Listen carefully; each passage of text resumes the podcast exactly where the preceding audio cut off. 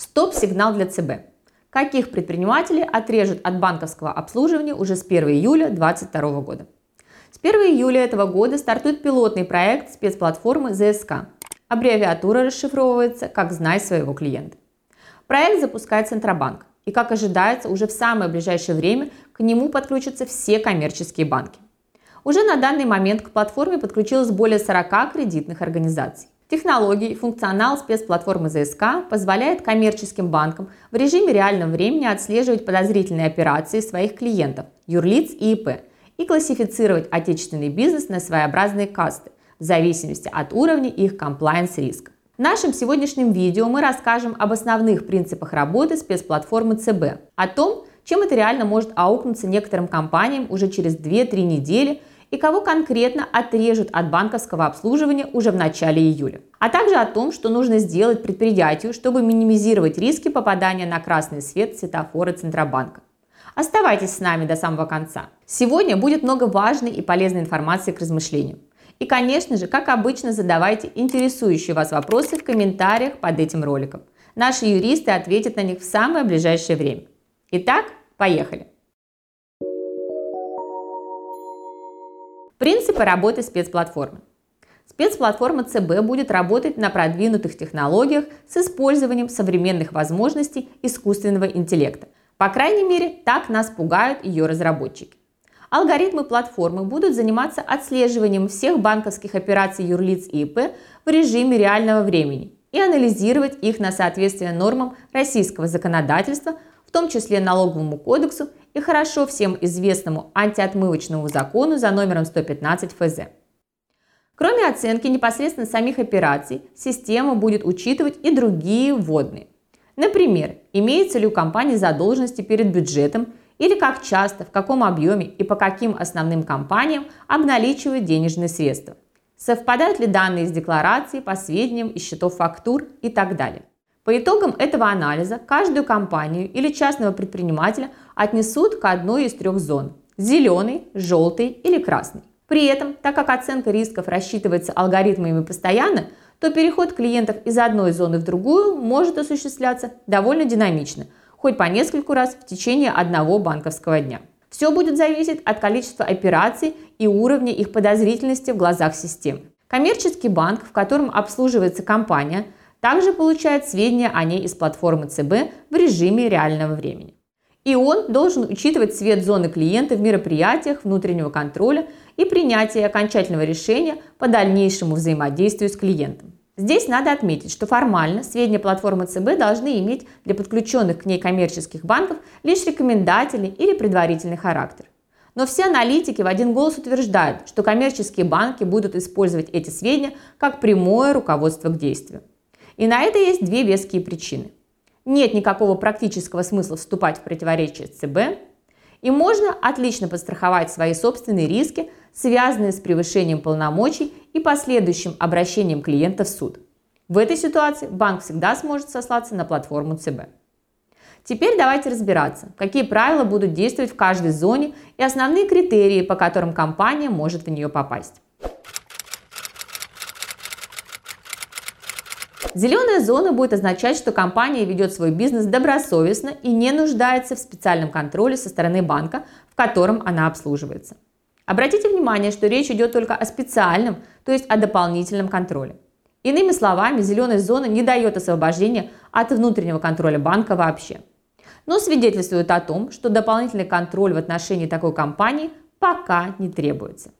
И кроме этого, компаниям в зеленой зоне банк не сможет отказать в открытии счета и проведении операций с другими зелеными контрагентами, даже если в течение года такой компании уже два раза отказывали в совершении операций.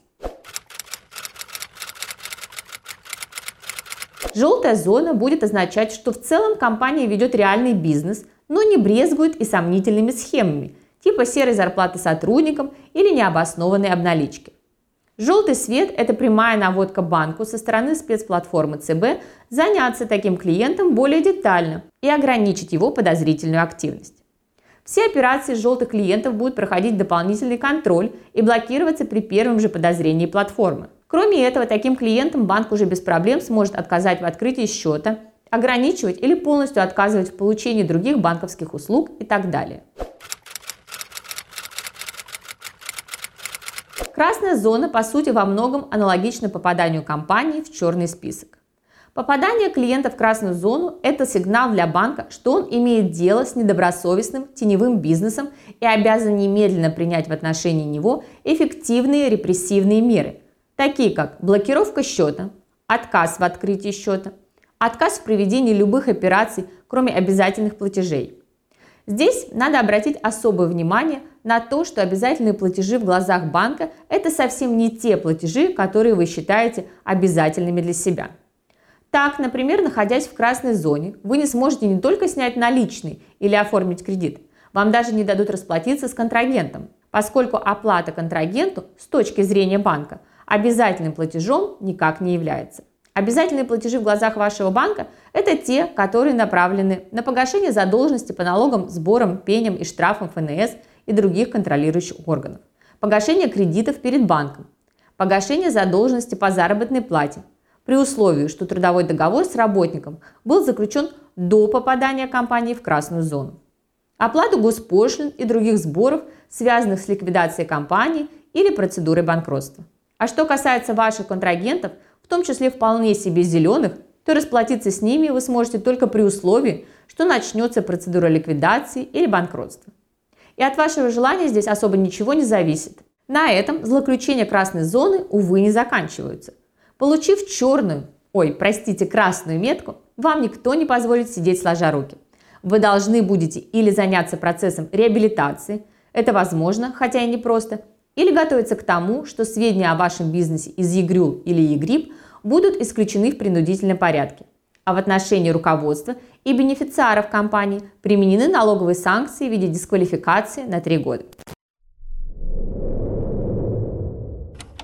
Кто может оказаться в красной зоне уже в июле?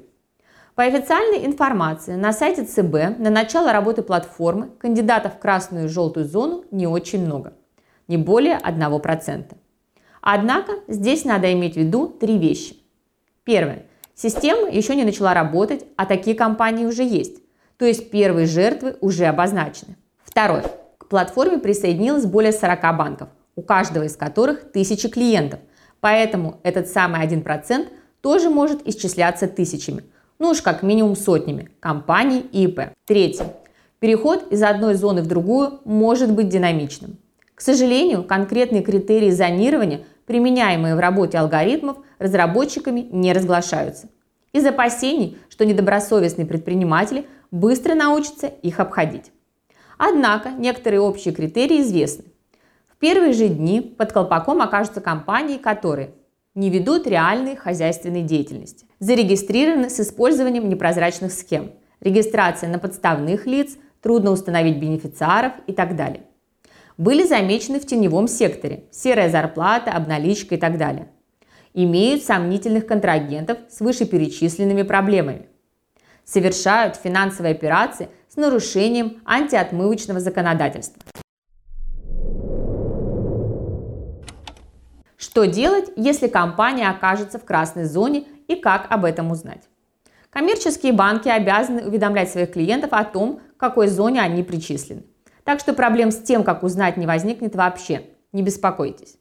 Далее, если вы оказались в красной зоне, следует немедленно начать активное сотрудничество со службой внутреннего контроля банка. Узнайте, какие документы они хотят от вас получить и предоставьте их как можно быстрее. Если ситуация не разрешится сразу, то необходимо как можно скорее начинать процедуру реабилитации. Чтобы оспорить решение банка, прежде всего надо обращаться в межведомственную комиссию МВК. Она функционирует при Центральном банке. Понятно, что придется собрать уйму документов и пообщаться с юристами, чтобы найти сильные аргументы для МВК, что вы не верблюд. Однако в этом нет ничего запредельного. Кроме того, сами разработчики допускают возможность сбоя в своей системе. Поэтому красная зона – это, конечно, очень нехорошо, но это не приговор. Далее, если МВК убедить вашей невиновности не удалось, остается еще один шанс на спасение – обращение в суд. Но это нужно успеть сделать в течение 6 месяцев с момента блокировки, потому что иначе автоматически запустятся процессы ликвидации или банкротства компании, и будет уже поздно. Что делать, чтобы не попасть в красную зону? Здесь все зависит от вашей ситуации и от ваших контрагентов, конечно. Как говорится, скажи мне, кто твой друг, и я скажу тебе, кто ты. Именно по этому принципу и устроен светофор Центробанка. Если среди ваших контрагентов много красных и желтых, логично же предположить, что и вы не совсем зеленый. Точно так же думает и искусственный интеллект. Поэтому теперь придется проверять своих контрагентов еще более тщательно. Тем не менее, от вас тоже многое что зависит. Так, например, если вы ведете реальный бизнес, но не уверены, что вы вот прямо нигде никогда ничего не нарушили, то следует прямо сейчас все как следует перепроверить. На что нужно обратить особое внимание. Проверьте долги перед ФНС. Сопоставьте сведения по декларациям и счетам фактурам. Проверьте, не забыли ли вы отразить какие-нибудь изменения в учредительных документах, например, смену адреса или смену вида деятельности по основному АКВЭД. Проверьте операции по обналичиванию. Проверьте, нет ли у вас проблем с выплатами зарплаты сотрудникам, все ли выплаты были правильно оформлены и так далее. В будущем постарайтесь строго соблюдать все правила поведения жителей зеленой зоны. Обналичивайте деньги только законными способами. Не прибегайте к серым схемам и незаконному дроблению бизнеса. Платите налоги вовремя и выбирайте правильных друзей. На сегодня это все. Если у вас остались вопросы или имеются конкретные опасения, что вы кандидат в желтую или красную зону, то не теряйте времени и обращайтесь в юридическую компанию Юрвиста. Наши опытные специалисты помогут найти выход из любой ситуации, какой бы безнадежной она ни казалась. Удачи и здоровья вам и вашим близким. До новых встреч!